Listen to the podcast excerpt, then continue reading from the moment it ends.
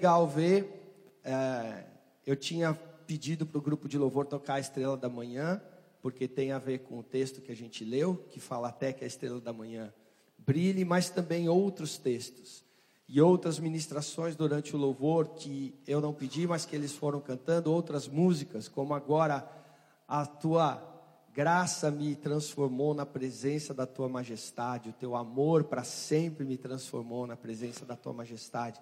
Essa é a nossa expectativa de quem anda com o Senhor, aprender sobre ele, ser transformado como ele.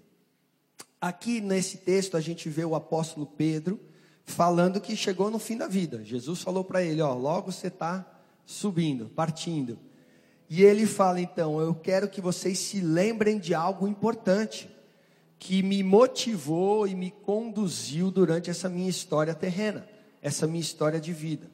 E segundo o texto, o que ele fala que é importante é a manifestação da poderosa vinda de nosso Senhor Jesus Cristo, que nós vimos com os nossos próprios olhos, o seu esplendor e majestade. Em outras palavras, é a visão da glória de Cristo, o Rei Salvador que tinha sido prometido pelos profetas, isso que norteava os passos, isso que norteava as decisões, o caminho, isso que motivava Pedro a perseverar, isso que motivava ele a continuar cuidando da igreja, cuidando daqueles a quem o Senhor adotou em sua casa, em sua família. E ele fala: Isso que vocês creram, não é uma historinha, um conto da carochinha, não é um filminho da Disney. Isso é um fato histórico. Nós vimos com os nossos próprios, os próprios olhos, e ele e os filhos de Zebedeu, João e Tiago, estavam no Monte da Transfiguração, quando viram o Senhor Jesus em toda a sua glória e esplendor, e falaram: Aí está o Deus homem, o Filho de Deus, o Deus glorioso, o Rei Salvador da humanidade.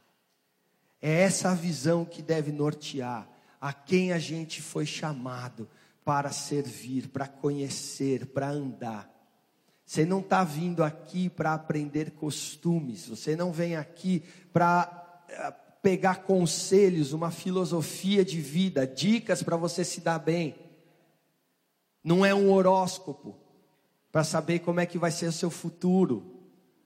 Não, você está vindo aqui para ter comunhão com o Rei da Glória e ser transformado à luz da Sua majestade, do seu amor. E para isso a gente precisa caminhar, a gente precisa buscar este processo. O, a Bíblia é cheia de passagens e fala que quando nós o virmos, então seremos totalmente transformados. Quando o virmos face a face, agora a gente vê como por espelho. E cada vez que a gente pega um reflexo dele, a gente já fica uau! Uau! Como ele é santo, como ele é bom, como ele é poderoso, como ele é justo, como ele é amoroso, como ele é valioso, como ele é grande, como eu não sou digno, mas ele me escolheu.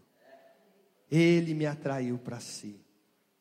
E o, e o texto continua de Pedro dizendo que a voz suprema de Deus apareceu nesse monte da transfiguração e disse: Este é o meu filho amado, em quem me alegro, que me dá grande alegria, em quem me comprazo, depende da versão que você vê. E aqui está o título da mensagem: O Filho é a alegria do Pai. Vira para alguém aí e fala: O filho é a alegria do pai. Se você é se você é pai e mãe, você vai saber do que eu estou falando. E certamente você já se pegou fazendo algo que seus pais faziam para você. Às vezes bom, às vezes ruim. E que você talvez falou, eu nunca vou fazer isso com meu filho. Mas quando você viu, você já fez. E se você ainda não é pai e mãe, quando um dia você for, você vai saber do que eu estou falando. Por quê? Porque a gente aprende, a gente pega aquilo, valor, comportamento de quem a gente passa tempo com. E é isso que a gente precisa fazer. A gente precisa ser aqueles que passam tempo com Deus e são transformados por Ele. Como eu disse, no começo, os filhos são a herança, são a continuidade, a representação viva do caráter, do ser do Pai. Você está continuando a história e nós somos chamados para continuar a história de Deus. E assim a, o apóstolo Paulo fala: assim como a gente traz os traços do natural do nosso pai terreno, devemos também trazer espiritualmente do nosso pai celestial. Assim como quem vê o Tito, até com a camisa, já identifica, né? O Beto, quem olha para a gente, deve ver o caráter, os valores, as atitudes, as obras que Cristo fazia.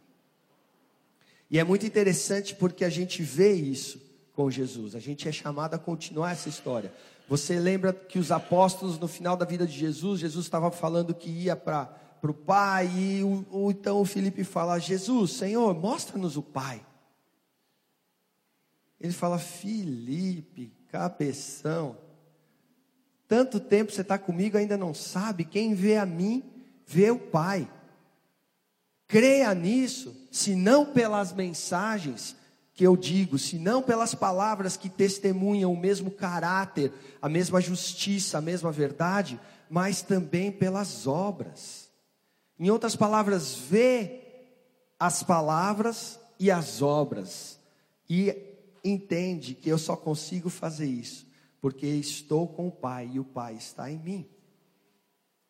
Agora é interessante que a gente precisa é, dis, distinguir, óbvio, Jesus da gente.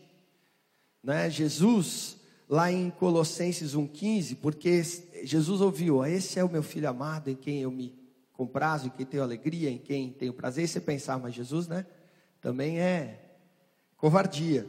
Mas é, é, mais ou menos isso, porque a gente tem que distinguir. Colossenses 1,15 fala que Jesus é a imagem do Deus invisível o primogênito de toda a criação. E aqui está uma frase importante para a gente: Ele é o primeiro filho. Ele é o primeiro de muitos que vão continuar a representatividade do Pai.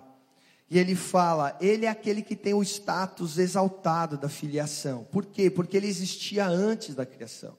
E é interessante a gente pensar que Jesus não, é, que Deus não escolheu adotar Jesus na terra e capacitou com todos os dons, caráter, virtude, para que ele pudesse representá-lo. Não, ele já era Deus antes da fundação do mundo.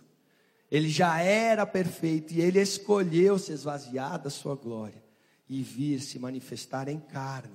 Por isso que ele é a representação perfeita. O John Piper ele diz que Jesus sempre foi perfeito antes da criação e que a alegria original e mais profunda de Deus é aquela que ele tem quando vê as suas próprias perfeições refletidas em seu filho. Ele ama o filho e tem prazer no filho, porque o filho é a própria representação dele, de Deus. É por isso que o pai ama o filho, é por isso que precisamos trazer a imagem do filho é essa certeza que temos de que agradaremos ao Pai quando vivemos de acordo com o exemplo do Filho. Não sem soberbeza, porque hoje em dia, né? Ah, Deus é amor, Deus me ama como eu sou, Deus é só amor. Tem uma canção que é, que a gente gosta de um grupo chamado Arrais, que fala: Não fale que o conhece se o esquece a cada esquina. Porque o que mais se vê por aí é a pregação da graça sem juízo. Que trata Deus como né, um sentimentaloide romântico. Não, ele é justo juiz. Ele é o juiz. E ele, então, é amor, sim, nos ama como a gente é, mas nos ama tanto para nos deixar continuar sendo assim. Ele quer que a gente seja transformado à imagem e semelhança dele. Então Deus não adotou Jesus e inseriu nele os seus atributos. Não, Jesus sempre foi o Verbo, a palavra que criou e fez o mundo. Ela se fez carne e habitou entre nós. E vimos a sua glória como a glória do único filho ou gerado do Pai. Ele se fez homem, ficou sujeito às mesmas paixões, dores, limitações que nós, para nos mostrar como nos tornamos e vivemos como filhos de Deus, de maneira que represente Deus. É muito interessante que Jesus também em outra ocasião recebeu esse mesmo testemunho, esse é meu filho amado. Como para mostrar o caminho para a gente. Isso foi no batismo. Né? O batismo que representa o novo nascimento, a ilustração de que a gente nasce de novo, agora não mais da carne, sim da vontade de Deus, como diz João 1,12. E assim como foi com Jesus, uma vez que a gente nasce de Deus pela fé, somos provados e tentados a viver de acordo com os valores da casa do Pai. Podemos fazer isso ou não, viver de acordo com o reino de Deus ou com o reino do mundo. E a, a tentação vem toda para fazer com que você é, corrompa a representatividade de filho que você tem, a sua identidade. A Bíblia fala que Jesus, depois de ter sido batizado, foi levado ao deserto para ser tentado. E a primeira tentação que vem antes de todas elas é: se és filho de Deus, fala. Então, a primeira coisa está falando: se você é filho de Deus. Só que o que ele coloca é alguma coisa que a gente, o que texto coloca é alguma coisa que a gente vivencia. Porque ele fala: se você é filho, em outras palavras, você não é Deus. Você não pode assumir o lugar de Deus. Você não pode agir como Deus. A tentação para Jesus era para desqualificá-lo como homem, para que depois ele não pudesse ir na cruz e ser aceito como o preço pago por todos nós, como nosso representante. Então, Satanás sempre vem e quer que ele exerça a autoridade e poder de Deus, que ele era antes da fundação do mundo, mas ele resolveu vir como homem, e por isso ele não cede, e ele mostra o caminho de obediência, de adoração, de como os filhos de Deus devem viver e representar. E a primeira tentação, vocês devem se lembrar, é: se você é filho de Deus, depois de 40 dias de jejum, sem comer nem beber, no deserto, diz a Bíblia que Jesus teve fome.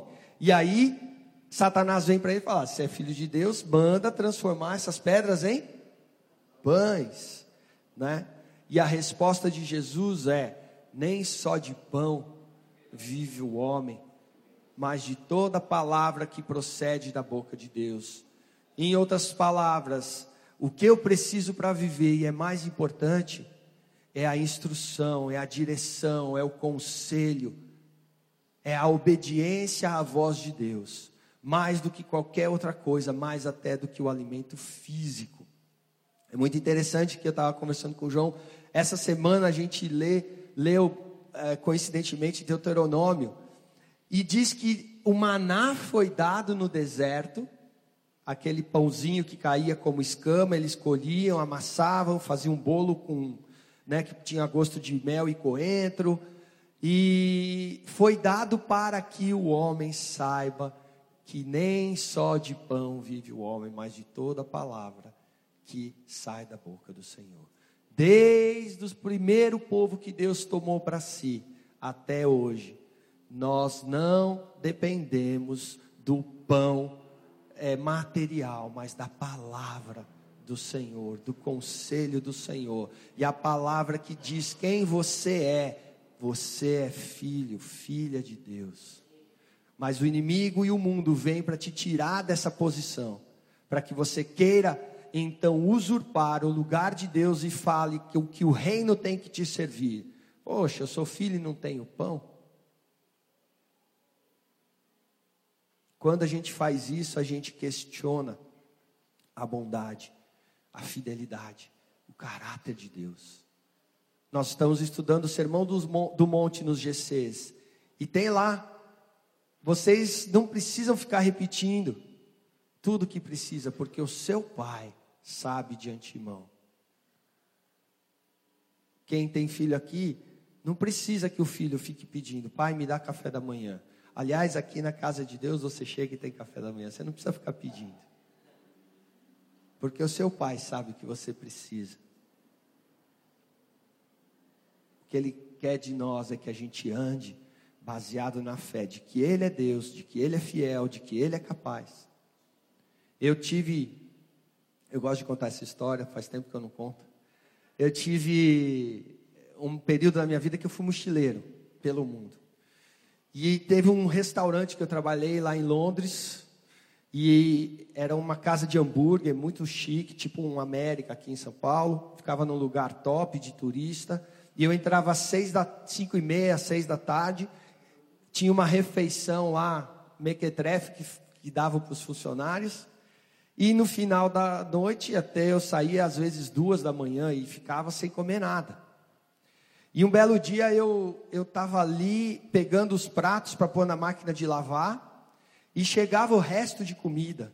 E eu olhava aquilo e falava, pô, acho que esse aqui dá, hein? Acho que aquela banda ali ninguém tocou, acho que dá para dar uma beliscada aqui, matar a fome. Mas quando eu vi isso, algo me fez lembrar da passagem bíblica do salmo que fala: Fui moço e agora sou velho, mas jamais vi um filho mendigar o pão. E eu só lembrei daquela passagem. Não deu alguns segundos. O chefe de cozinha era um, um negão. Eu, é, desculpa, não se ofenda, eu, é, é, porque ele era africano, gigante. eu, o apelido, o nome dele era BJ. E todo mundo tinha medo dele. Ele era, ele era muito grande, ninguém brincava com ele. E eu tinha que levar alimentos para ele na cozinha, quando faltava pepino, alface, qualquer coisa. Ele me chamava no microfone, a única coisa que ele sabia do Brasil, ele sabia que eu era brasileira, que ele conhecia capoeira. Quando ele precisava de alguma coisa, ele falava, capoeira, kitchen, please. Eu ouvia aquilo, eu tinha que correr para a cozinha, era outro andar. E logo depois de ter pensado esse texto, de estar com fome, de ver um resto de comida, eu ouvi no microfone, capoeira, kitchen, please desci correndo, falei: "O que que você quer, BJ?" Aquele cara que era um ogro, aquele cara que ninguém gostava, aquele cara que todo mundo tinha medo. Ele abriu a porta, falou: "Entra, entra, entra". Fechou a porta e me deu um prato com um hambúrguer, com batata frita. Ele falou: "Eu fiz para você".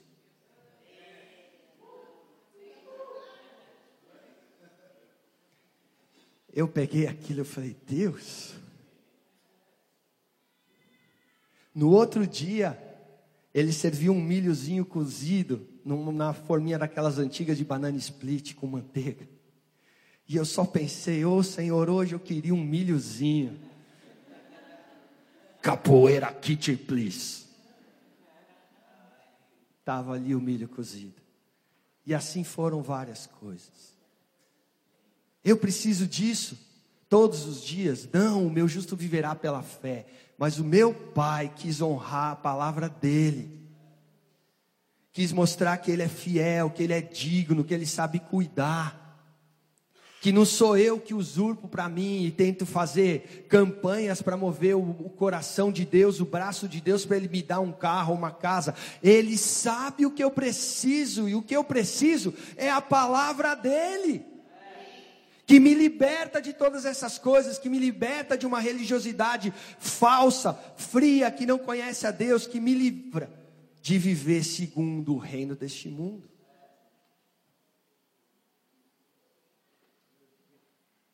Porque a minha identidade está nele. Porque o Pai ama o Filho. E aquele a quem o Filho ama, o Senhor Jesus falou: nele viremos e faremos morada, e me manifestarei a Ele, e o Senhor também se manifestará. Aquele que me ama, guarda os meus mandamentos, guarda a minha palavra, e a minha palavra é mais do que pão. A segunda tentação foi no pináculo do templo. O templo não era só igual aqui, ficava na região alta, no monte, e era uma construção enorme. Ele foi no lugar mais alto e falou: Se você é filho de Deus, se lança daqui, porque está escrito que Ele dará ordens aos anjos a teu respeito, e eles te livrarão de todo mal. E a resposta do Senhor Jesus foi: Não tentarás o Senhor teu Deus. Ele pode, Ele sabe me livrar, mas não sou eu que saio por aí me colocando em risco, em perigo, chamando isso de fé, quando na verdade eu estou tentando a Deus. Mais ou menos como os amigos de Daniel.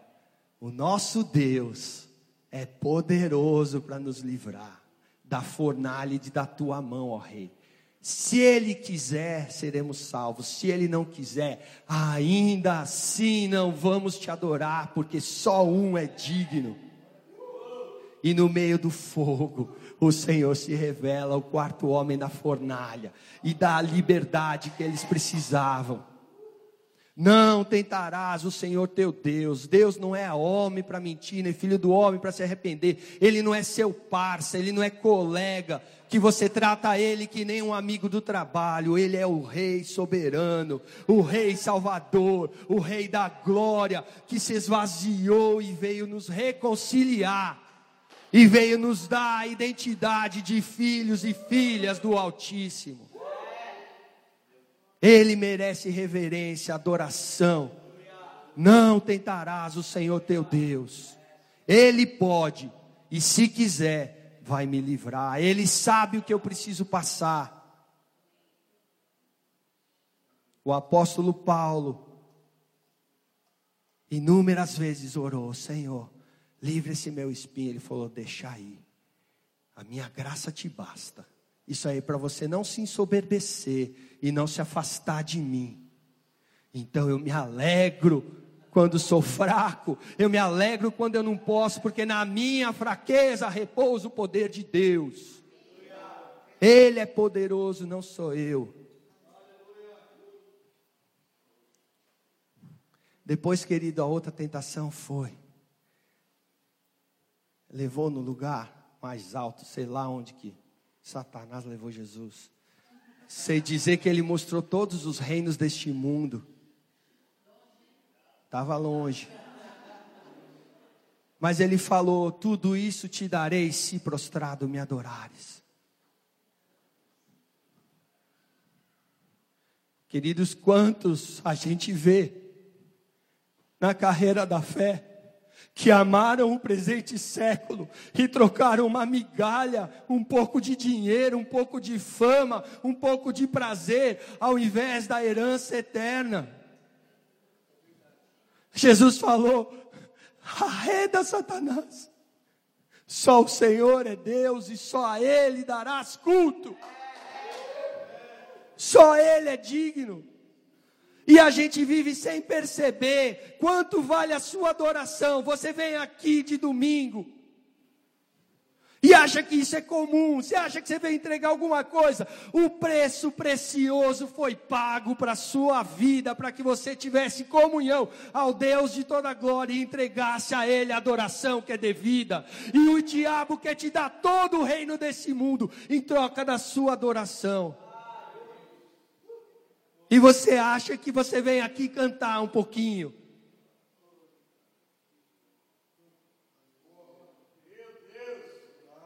Somente ao Senhor adorarás e só a Ele prestarás culto. Ah, Senhor, faz-nos fiéis. Faz-nos fiéis a Ti. Tem um escritor secular, eu não sei o nome, se vocês quiserem depois eu posso pesquisar, que o John Piper cita.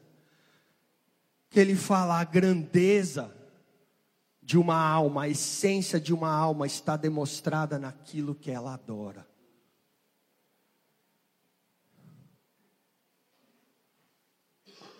Alguém que adora a Deus é honrado por causa desse privilégio.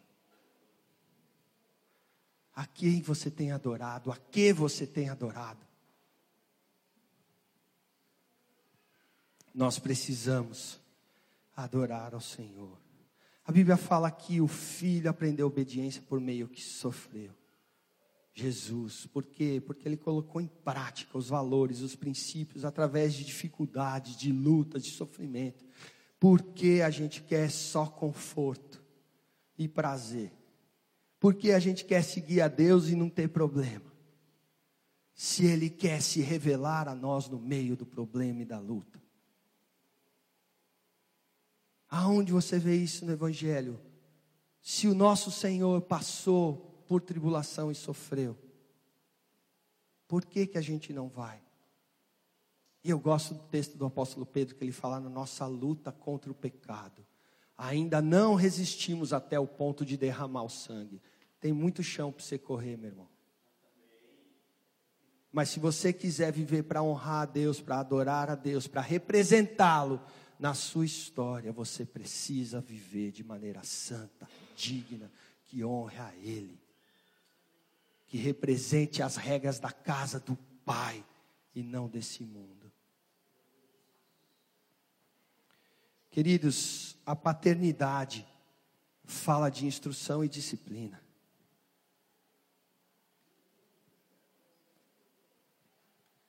Tenho convivido com muitos problemas, famílias, não só na igreja, fora, onde a falta de instrução, de disciplina, faz com que as vidas se percam, sem propósito, sem destino, sem identidade. Cada vida que o Senhor criou é uma fonte a jorrar deveria fluir como um rio. Mas porque não são dadas margens, não são dadas instruções, disciplina, aquilo se esparrama e vira um pântano. Nós ouvimos essa ilustração, não lembro quem foi, um dos gringos que trouxe em alguma, algum sermão que eu fui. Mas a, a disciplina do Senhor, a verdade e o amor, porque a Bíblia nos chama a falar a verdade em amor, vai dizer o que estamos fazendo que representa a Deus, que está correto, que é de acordo com os princípios ou aquilo que está de acordo com o mundo. E isso é amor. Não desmaie quando são disciplinados pelo Senhor, porque o Senhor corrige a quem ama e disciplina a todo aquele que é filho. Se você não tem recebido disciplina, correção, corre para a cruz, querida. Se dissermos que não temos pecado, João diz, fazemos de Deus mentiroso. Mas, se confessarmos os nossos pecados, Ele é fiel e justo para nos perdoar e nos purificar de toda injustiça. Queridos, mas a gente precisa da disciplina, a gente precisa da correção, a gente precisa das margens para sabermos quem somos, a quem servimos, quais são os comportamentos que agradam a Ele, os valores que agradam a Ele, e a gente flua como um rio, levando vida aonde quer que a gente passe. Verdade em amor. A paternidade também fala de missão, queridos. Porque o texto que a gente leu não tem honra maior, glória maior que você ou eu possamos receber, senão a que foi dita ao nosso irmão mais velho, ao nosso primogênito, Jesus Cristo. Esse é meu filho amado, em quem me alegro. O texto que a gente leu diz: ele recebeu honra e glória quando do alto a excelência a supremacia, o Deus soberano disse: Este é o meu filho em quem tenho prazer. A nossa missão é viver para a glória de Deus, viver para adorá-lo e viver para levar o nome dele e a vida dele onde quer que ele esteja. Isso que agrada ao Senhor. Eu nunca me esqueço, já contei isso, mas eu não me canso de contar. Uma vez fui tão envergonhado numa reunião do trabalho. Era uma reunião só da liderança da empresa, num retiro de treinamento. E aí começaram com metas: o que, que você vai querer ser daqui 10 anos, aonde você vai querer estar, qual é o propósito da sua vida. E muitos foi falando: eu quero estar milionário, bilionário, eu quero estar no exterior, eu quero, nem lembro que lixo que eu falei.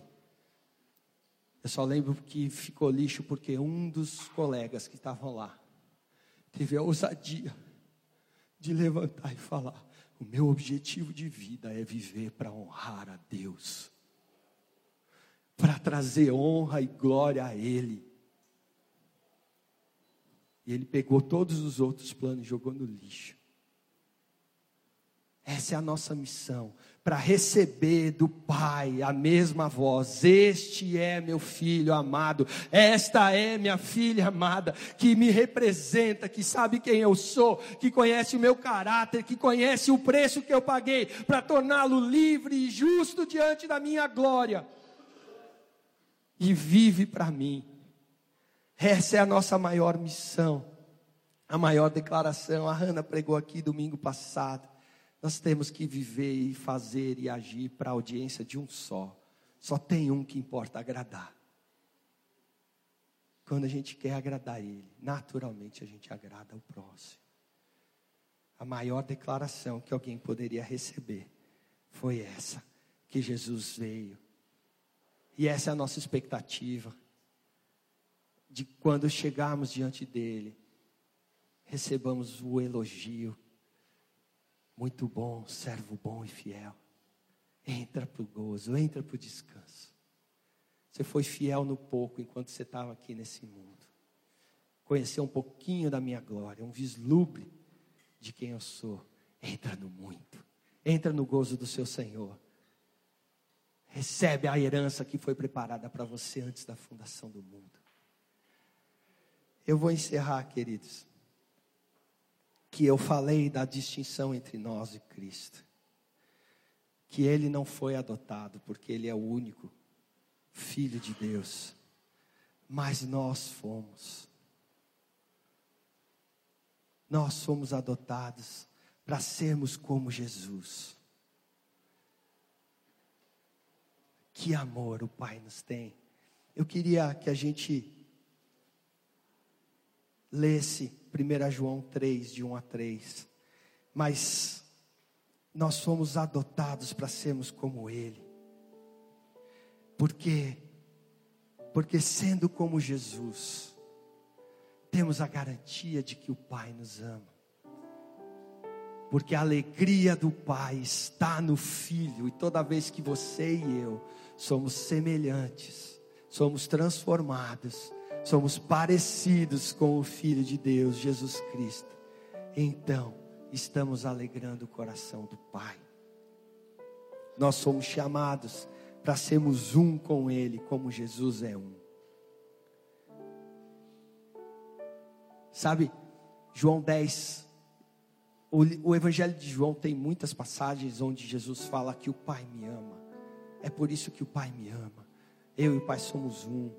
Mas tem um, um, um texto, acho, é 10 alguma coisa, eu não tenho a referência. Mas que fala: O Pai me ama, porque eu dou minha vida por resgate de muitos. Ninguém poderia tomá-lo, mas eu a dou. O Pai me ama porque eu dou a minha vida para que outros sejam feitos filhos e filhas dele. O apóstolo Pedro fala aqui nesse texto entre a primeira vinda que ele veio para nos salvar e a segunda quando ele virá para reinar em glória. Nós devemos continuar sendo transformados à imagem e semelhança de Jesus, para que a para a glória e alegria do Pai, até que a estrela da manhã brilhe em nossos corações. Ele é a estrela da manhã. A estrela da manhã é aquela que anuncia o fim do reinado das trevas. O dia chega e o caminho do justo é como a luz da aurora, vai brilhando mais e mais, de glória em glória, graça em graça, verdade em verdade, até ser dia perfeito. Até que a estrela da manhã brilhe. Brilhe. 1 João, capítulo 3, de 1 a 3. Vejam como é grande o amor do Pai por nós, pois Ele nos chama de filho, o que de fato somos. Mas quem pertence a esse mundo não reconhece que somos filhos de Deus, porque não o conhece. Amados, já somos filhos de Deus mas Ele ainda não nos mostrou o que seremos quando Cristo vier. Sabemos, porém, que seremos semelhante a Ele, pois o veremos como Ele realmente é. E todos que têm essa esperança se manterão puros, como Ele é puro. A nossa esperança é Cristo, como a gente cantou. Seu nome é vida. Seu nome é amor. Seu nome é esperança. A nossa esperança é vivermos de maneira que te honre, que te agrade, Paizinho. Porque antes não éramos povo, não éramos filho, mas o Senhor nos adotou. O Senhor nos deu o privilégio de conhecermos o teu amor o teu perdão e recebemos do teu Espírito a ressurreição e vida, e porque temos o teu Espírito, podemos clamar: Abba, Paizinho, santificado seja o teu nome, venha o teu reino, seja feita a tua vontade, assim na terra, na minha terra, nesse pó, nesse coração, como no céu. o pão que a gente precisa, a tua palavra, a tua voz, o teu conselho nos dá hoje. Não nos deixe cair em tentação, não nos deixe abandonar a nossa herança eterna por um prazer passageiro. Mas livra-nos do mal. Não deixe o mal controlar a nossa vida. Não deixe a gente viver de acordo com as regras deste mundo, que é mal e jaz no maligno, mas de acordo com as regras da sua casa porque teu é o reino, o poder e a glória para sempre, sempre, sempre, sempre. E eu farei parte deste reino, dessa casa, dessa glória, porque a tua bondade e fidelidade me perseguem, porque a tua aliança é inquebrável, porque o teu amor me resgatou e me deu vida quando eu ainda era inimigo. Ah, Senhor, dá-nos essa identidade, dá-nos essa instrução, essa disciplina, dá-nos viver de acordo com a tua missão, para que sejamos como Jesus, a quem o Senhor ama. A alegria do Pai está no Filho. Você e eu fomos chamados filhos e filhas do Senhor. E temos um modelo aqui seguir. Que o Senhor nos abençoe. Feliz Dia dos Pais.